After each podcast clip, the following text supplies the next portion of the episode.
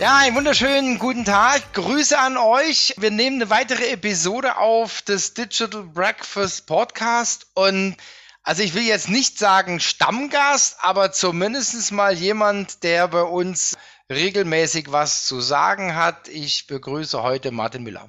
Hallo, lieber Thomas. Grüß dich zurück.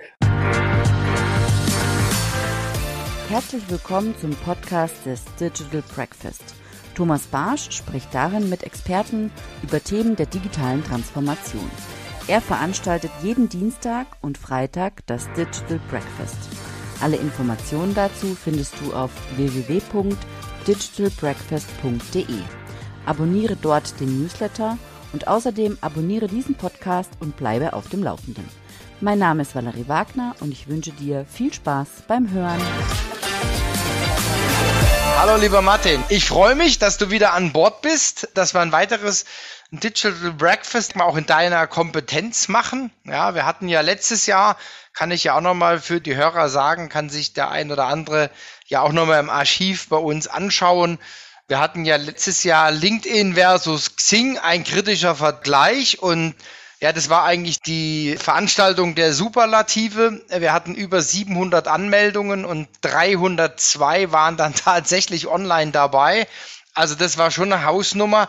Da hast du uns auch wirklich im Vorfeld schon ein bisschen ins Schwitzen gebracht, weil ich habe dann natürlich eine höhere Lizenz kaufen müssen. Ja, also ich habe eine höhere Zoom-Lizenz dann beauftragt und ich hatte dann hier auch nochmal drei Leute im Backoffice, die den Chat gescannt haben, die dann quasi für mich dann auch den Chat aufbereitet haben mit den Fragen und so. Also es war schon eine ziemlich coole Veranstaltung und ja, deswegen freue ich, dass du wieder da bist. Also das wird bestimmt auch wieder die Mega-Veranstaltung. Aber vielleicht fangen wir noch mal an. Insofern für den unwahrscheinlichen Fall, dass dich jemand nicht kennt im Social Media, sag einfach noch mal ein paar Worte zu dir, wo du herkommst, was du so machst. Ja, die meisten kennen mich als Mr. Matching. Ich bringe Menschen beruflich zusammen. Seit 2003 bin ich Mitglied bei Zing, damals auch OpenBC. Einer der ersten Mitglieder, habe mich vor 15 Jahren selbstständig gemacht, über Zing auch sehr viele Kunden gewonnen und bin dann praktisch vom ersten Tag an Zing-Trainer geworden. Habe also mein ganzes Umfeld begeistert, wie man diese Online-Plattform richtig nutzen kann. Habe nicht nur Online-Trainings gemacht, wir haben auch hier in Köln, ich komme aus der Nähe von Köln, sehr viele Events vor Ort gemacht Online finden, offline binden war das Thema. Und ich bin Moderator der Kölner Zing Regionalgruppe mit knapp 70.000 Mitgliedern und wir machen so 20 bis 30 Events. Bis vor der Pandemie waren die alle offline, jetzt natürlich online. Und dann kam natürlich der Punkt, ich bin auch seit 2006 Mitglied bei LinkedIn, da kannte das in Deutschland noch kaum jemand. Die Plattform ist immer gewachsen und seit zwei, drei Jahren habe ich das Gefühl, und es ist nicht nur ein Gefühl, es hat sich bestätigt, wird diese Plattform in Deutschland immer relevanter und daher kam auch das Thema von unserem letzten gemeinsamen Event ein kritischer Vergleich. Und heute sind wir einen Schritt weiter. Ich merke es daran, dass viele meiner Kunden, die mich vor Monaten für Zing-Trainings gebucht haben, mich heute für LinkedIn-Trainings buchen. Es geht wirklich darum zu schauen, was sind die Unterschiede und vor allem, was kann man als Unternehmer, als Selbstständiger, als Führungskraft bei LinkedIn mehr oder besser machen, als man das bis jetzt bei Zing konnte. Also Du hast es jetzt gerade mal so im Nebensatz so ein bisschen erwähnt, eine Xing-Gruppe mit 70.000 Mitgliedern, ja. Gibt es überhaupt eine Gruppe, die größer ist? Ja, es gibt einige größer, es gibt sogar Gruppen mit über 100.000, aber das war natürlich auch 17 Jahre Arbeit. Also das darf man auch nicht unterschätzen. Man muss natürlich die Menschen in die Gruppe einladen, das ist das eine, aber das kann natürlich jeder machen. Ich mache das ja auch für Kunden oder habe es damals für Kunden gemacht. Du musst aber 1000 Leute einladen in eine Gruppe, damit sich 100 anmelden. Und wenn du 100 Leute in der Gruppe hast, sind die noch nicht aktiv. Das heißt, dann ist ja auch die Aufgabe des Moderators zu schauen, dass Aktivität entsteht und eben, dass man auch Events macht. Und so hat sich das eben von 2004, wo wir uns noch einzeln zum Teil zum Kaffee getroffen haben, dann eben Gruppe entwickelt. Und das, glaube ich, ist immer noch heute auch der große Vorteil von Zing, der heute noch besteht, dass man dort eben den ganzen Offline-Bereich mit abdecken kann. Denn viele der Zuhörer wissen wahrscheinlich, Online-Kontakt ist schnell gemacht, ein Profil ist schnell angeschaut, aber was steckt da von Mensch hinter? Das ist doch sicherlich erst dann richtig herausfindbar, wenn man sich auch persönlich trifft. Also, das teile ich komplett. Also, wir haben ja auch vor, dieses Jahr, wenn es geht, wieder offline zu gehen. Ja, also es wird natürlich anders sein, ja, aber wir wollen auf jeden Fall offline gehen, begleiten dann zum Beispiel mit Streams, ja. Aber die Entscheidung ist ganz, ganz klar.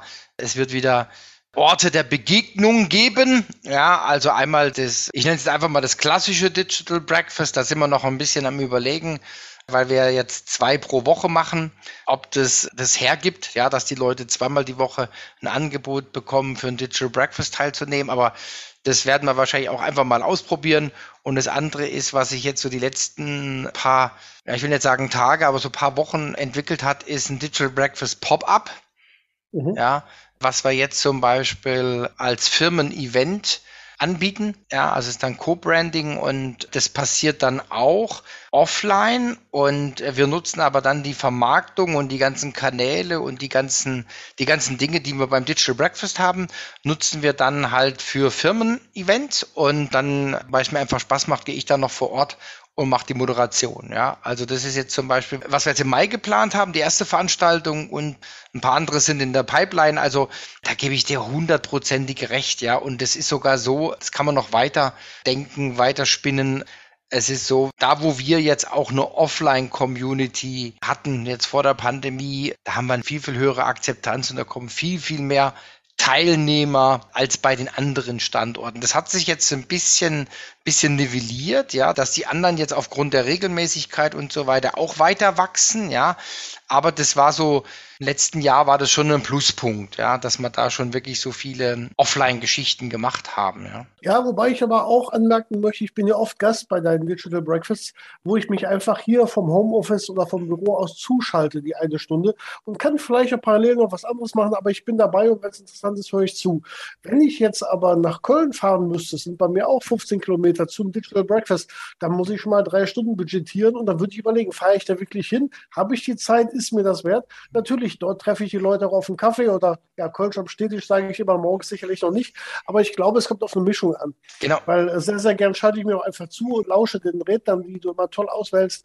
Das bringt mir auch sehr, sehr viel, was das Fachwissen betrifft. Und man kann sich natürlich auch über Zing oder LinkedIn parallel vernetzen. Also online geht auch. Aber wenn natürlich die Offline-Variante bestehen würde, ist das durchaus für manche Termine definitiv auch vorteilhaft. Wir wollen ja beides machen. Also das Online soll ja trotzdem, man sagt ja dann Hybrid, wie so schön neudeutsch. Wir wollen ja beides machen. Also es wird dann Orte der Begegnung geben. Also ich stelle mir das jetzt so vor, ohne dass wir das jetzt noch, also wir haben schon vorgedacht, aber das sind noch Details notwendig. Ja, ich sag mal zum Beispiel, das Offline-Event fängt um 8.30 Uhr, ist Come Together. Ja, mhm. und um 9.05 Uhr kommt dann quasi der Content über Stream, ja, an Beamer und so weiter. Und dann klingt man sich quasi in die Online-Veranstaltung ein bis um 10 Uhr.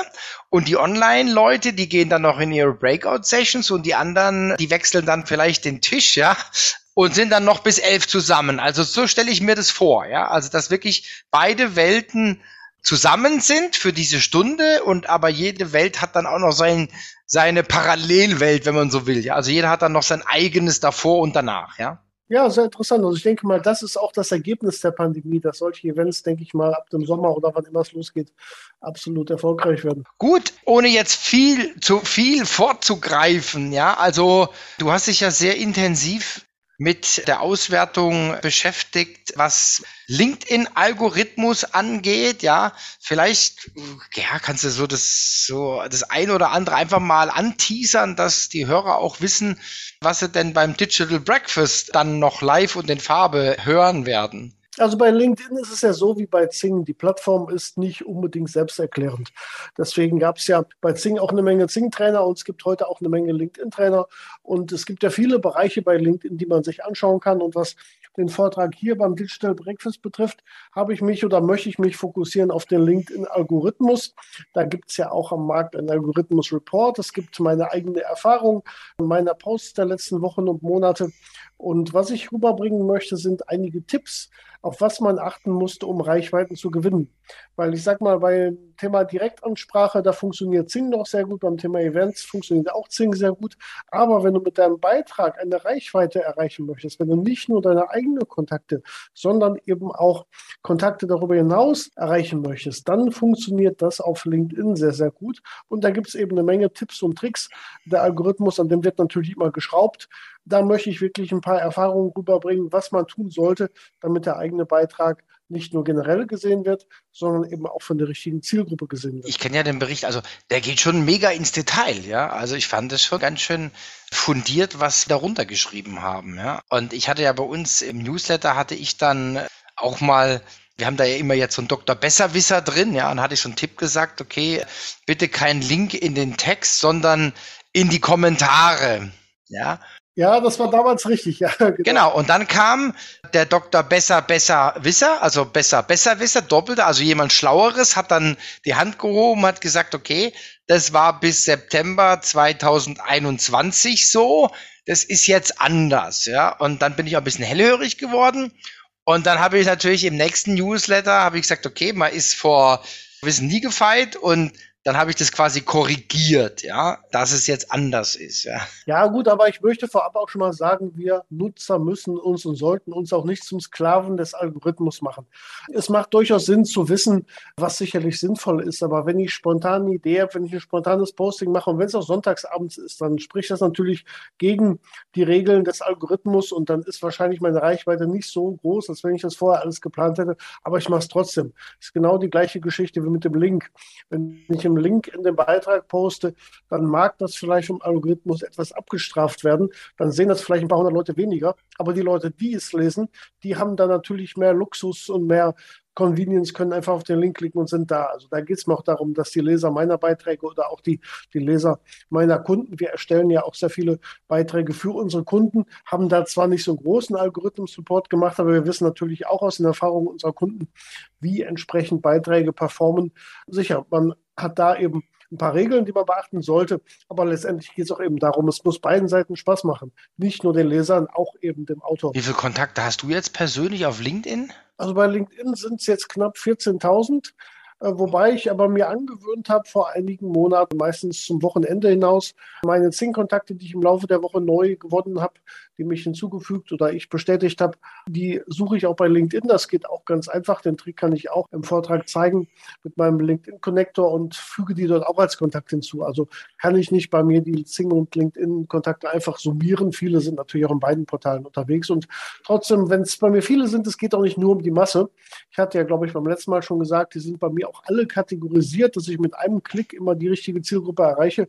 Es geht natürlich auch um Qualität. Vieles ist für mich Reichweite, weil natürlich theoretisch jeder mein Training buchen könnte. Aber trotzdem mache ich natürlich unter meinen Kontakten noch große Unterschiede zwischen Menschen wie dir, die ich gut und lange kenne, die ich auch mit Gesicht auf der Straße kenne und wo ich auch Empfehlungen abgeben kann und eben auch Kontakten, die eben Anführungsstrichen nur ein Kontakt sind, die ich eben noch gar nicht kenne. Du arbeitest da mit Kategorien oder also Verteckung oder wie machst du das? Ja, mit Verteckung praktisch. Bei mir bekommt jeder, ich sage es ganz offen, habe ich immer in meinen Seminaren auch schon gesagt, bei mir bekommt jeder ein A, B, C oder D. Ein D-Kontakt ist jemand, der neu ist, wo es keinen Bezug gibt, der aber mein Kontakt ist. C-Kontakt ist dann jemand, mit dem ich schon mal telefoniert oder geemailt habe. Ein B-Kontakt ist dann jemand, wo man wirklich schon mal was gemacht hat, den ich wirklich mit Namen erkennen würde. Und ein A-Kontakt sind Menschen so wie du, wo man sich eben lange kennt, ein richtiger Business-Kontakt bis hin zum persönlichen Kontakt, wo man wirklich weiß, um was es geht. Und das heißt für mich, natürlich haben die A-Kontakte Priorität, aber auch manche D-Kontakte entwickeln sich in kurzer Zeit zum A-Kontakt. Und das ist eben auch dieses Prospecting, was man sehr gut machen kann mit den Portalen. Man trifft jemand, erkennt im ersten Gespräch über Zoom oder per Telefon, dass es Anknüpfungspunkte gibt und ja, schnell wird halt ein D-Kontakt zum A-Kontakt. Und manchmal, wenn man Monate und Jahre nichts mehr miteinander zu tun hat, dann wird auch ein A-Kontakt theoretisch wieder runtergestuft. Also es geht immer darum, dass man eben die Zeit, die man hat, und die sind ja auch bei mir, selbst wenn ich ein Team habe, die Zeit sind auch nur 24 Stunden pro Tag abzüglich Schlafenszeit, die muss man eben mit den richtigen Menschen verbringen. Und das ist auch ein Thema zu sagen, such dir die Leute aus, die relevant sind und äh, fokussiere dich auf die. Mhm. Also bin ich auch gespannt, was du da sagst, auf deinen Connector für eine Synchronisierung, ja, also ist ja quasi Synchronisierung, dass du idealerweise Xing-Kontakte gleich LinkedIn-Kontakte, ja, das wäre der Wunsch, ja, wenn die da vorhanden sind. Wie viele Xing-Kontakte hast du? Bei Xing müssten es fast 23.000 sein. Boah, also erstaunlich, erstaunlich, aber das ist halt einfach aus der Historie, ja. Also ich bin bei, also ich will jetzt, jetzt hier irgendwie messen oder so, ja. Legen wir auf den Tisch, ja.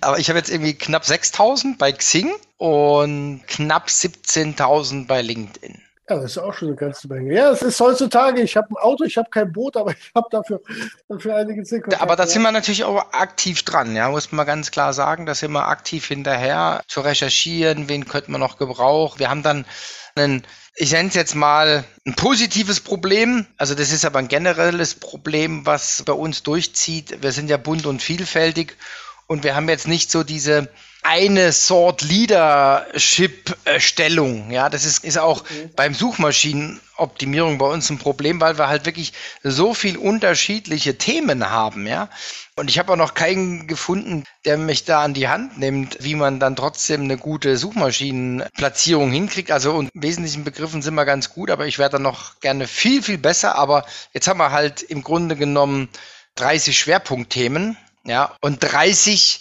widerspricht ja eigentlich schon dem Wort Schwerpunktthemen. Ja? Aber wir haben halt einfach jetzt gerade mal mindestens 30 Themen auf der Uhr, die wir nach vorne bringen möchten. Ja, und das sind eigentlich 30 Sort Leader. Stellungen, ja, die wir da, da jetzt aufbauen, ja. Und dann wird sowohl auf Xing, LinkedIn, da wird alles sehr, sehr schwierig. Und, aber auf der anderen Seite ist es natürlich jetzt eine Schwierigkeit, aber gleichzeitig auch unser USP, dass wir uns so breit aufstellen, ja.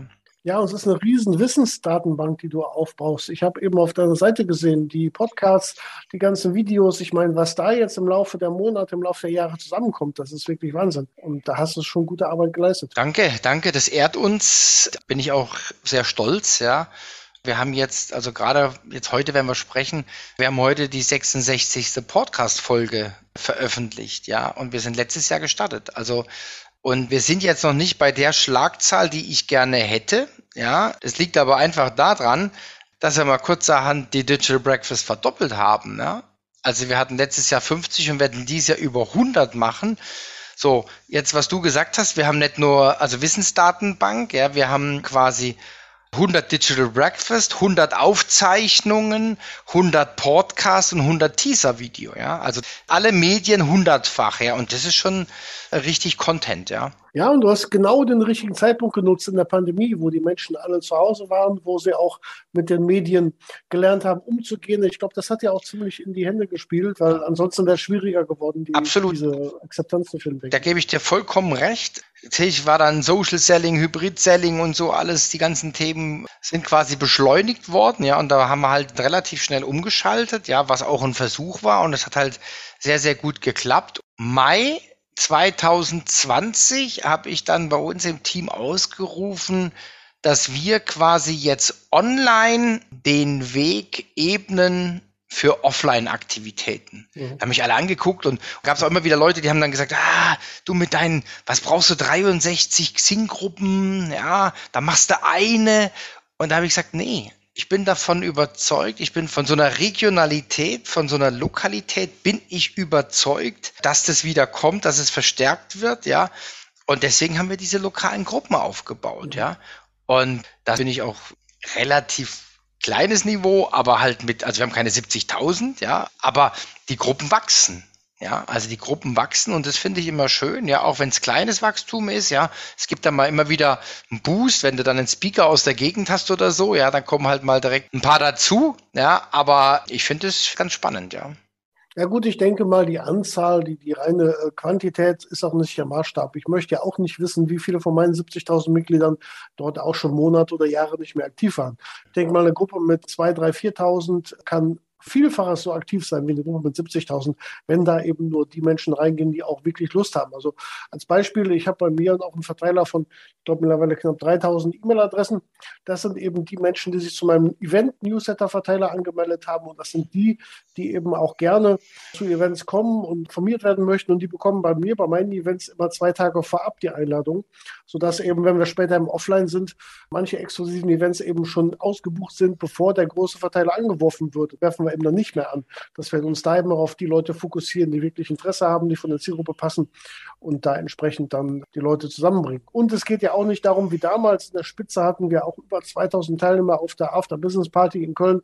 Das ist richtig Arbeit. Da sage ich mich schon fast eine Agentur gründen. Letztendlich ist ein Dinner mit 20, 30, 40 Personen genauso interessant, vielleicht noch interessanter. Rein faktisch mit mehr als 15 Leuten sprichst du ja auch nicht auf einer Abendveranstaltung, wo es um Visitenkartentauschen geht. Also so gesehen ist die große Zahl nicht immer der wesentliche Faktor. Da gebe ich dir absolut recht. Wir haben dann beim Digital Breakfast Offline damals haben wir quasi bei 40, also 40 war eigentlich Schluss, bei 40 Teilnehmern. Wir haben es dann wegen No-Shows und so weiter, haben wir dann gesagt, okay, 50 lassen wir zu.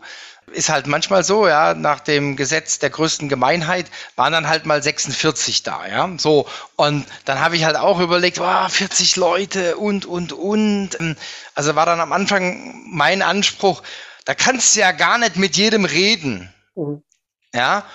Und äh, später habe ich dann überlegt, also das soll jetzt nicht abwertend sein oder so, ja, aber dann habe ich gesagt, okay, ich wollte auch nicht mit jedem reden. Ja, als Veranstalter kannst du es sowieso nicht. Da kriegst du sowieso kaum Zeit, um vernünftiges Gespräch zu führen. Ja. Also das war dann so die Erkenntnis und aber da gebe ich dir recht, so irgendwas zwischen 20 und 40 finde ich schon optimal, weil dann hast du auch noch so ein bisschen was familiäres, so ein bisschen Community-mäßig. Wenn es größer ist, dann gibt es schon wieder mehr Abspaltungen und wie auch immer. Also die Erfahrung, die haben wir auch gemacht, ja. Ja, wir haben damals auch bei unseren Regionaltreffen gemerkt, alle drei Monate haben wir uns getroffen. Da gab es genau zwei verschiedene Arten von Menschen. Die einen kamen alleine, das, was ich auch immer empfehle, immer alleine auf Networking-Events gehen, um eben viele Leute kennenzulernen und alle 15 Minuten den Städtisch wechseln. Und es kamen immer welche, die kamen mit Freunden oder die kamen, um sich da mit den Leuten zu treffen, die sich alle drei Monate bei so einem Regionaltreffen dann wieder sahen. Die hatten jetzt auch nicht das Interesse, großartig neue Leute kennenzulernen. Und ich denke mal, Sinn und Zweck von Sing-Events war und ist ja auch immer dort eben viele neue Leute kennenzulernen. Und das ist offline natürlich einfacher als online. Wir machen auch die Breakout-Sessions, genauso wie du. Klar, da können sich dann auch vier, fünf, sechs Leute ohne Maske anschauen und miteinander reden. Aber es ist halt doch was anderes, wenn man mit der Tasse Kaffee am Städtisch steht oder eben mit dem Glas Kölsch abends. Das hatten wir eben schon mal das Thema. Ich glaube auch, das wird hoffentlich im Sommer wiederkommen, wenn die Maskenpflicht entfällt, wenn man sich in die Augen gucken kann, dass man dann entsprechend auch wieder schöne Networking-Events veranstalten kann. Mhm. Sag mir nochmal zwei, drei Sachen zu LinkedIn, LinkedIn-Algorithmus. Kannst du noch was anteasern? Also du hast gesagt, das Synchronisation, das fand ich schon mal spannend, ist jetzt nicht unbedingt nur für einen Algorithmus, aber das fand ich jetzt spannend. Hast du noch ein, zwei Beispiele vielleicht? Ja, man hat halt viel mehr Möglichkeiten als, als bei Zingi. Ich sehe es immer im Vergleich, wenn ich einen Beitrag schreibe, kann ich zum Beispiel drei bis fünf Hashtags noch erwähnen. Das heißt, damit gewinne ich ja auch schon wieder Sichtbarkeit. Ich kriege Besucher auf meinem Beitrag, die über den Hashtag gekommen sind, weil sie eben einem bestimmten Thema folgen. Genauso ist es für mich, dass ich Menschen kennenlerne, die sich eben mit dem Hashtag outen, der mein Thema betrifft. Also Hashtag ist ein ganz wichtiger Punkt. Oder aber ich kann auch im Beitrag die Menschen, von denen ich glaube, dass es sie interessiert, diese Menschen kann ich auch verknüpfen mit so einem Ad-Zeichen und die kriegen dann eine Information, Achtung, da gibt es einen Beitrag, da bist du erwähnt. Auch das darf man nicht übertreiben, weil dann wird der Algorithmus sicherlich negativ tätig, dass er den Beitrag weniger ausrollt, wenn die Leute nicht reagieren.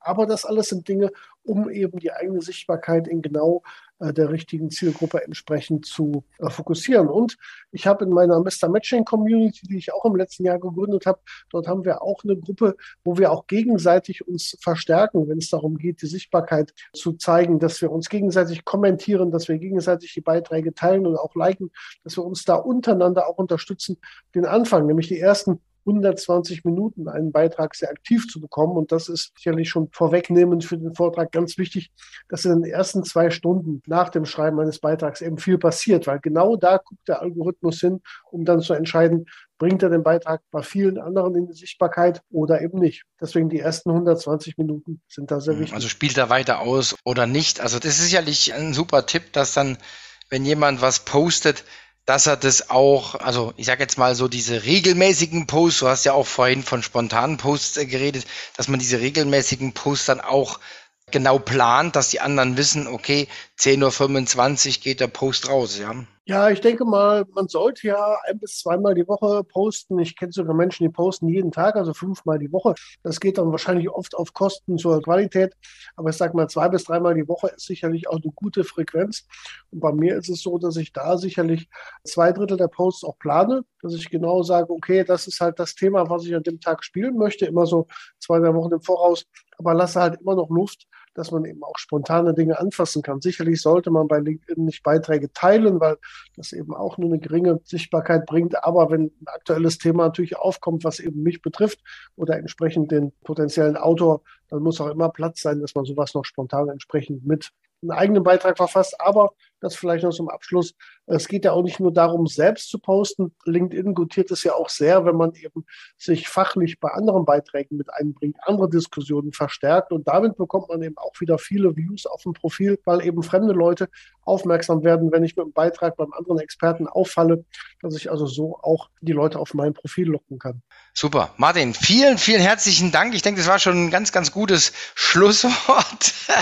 Großartig. Ich freue mich. Es geht ja dann weiter. Am 11. März haben wir dann das Digital Breakfast zu dem Thema. Ich freue mich riesig drauf. Vielen Dank, dass du da warst. Bleib gesund und munter und bis zum 11. März. Ja, vielen Dank. Ich freue mich auch sehr. Tschüss. Tschüss.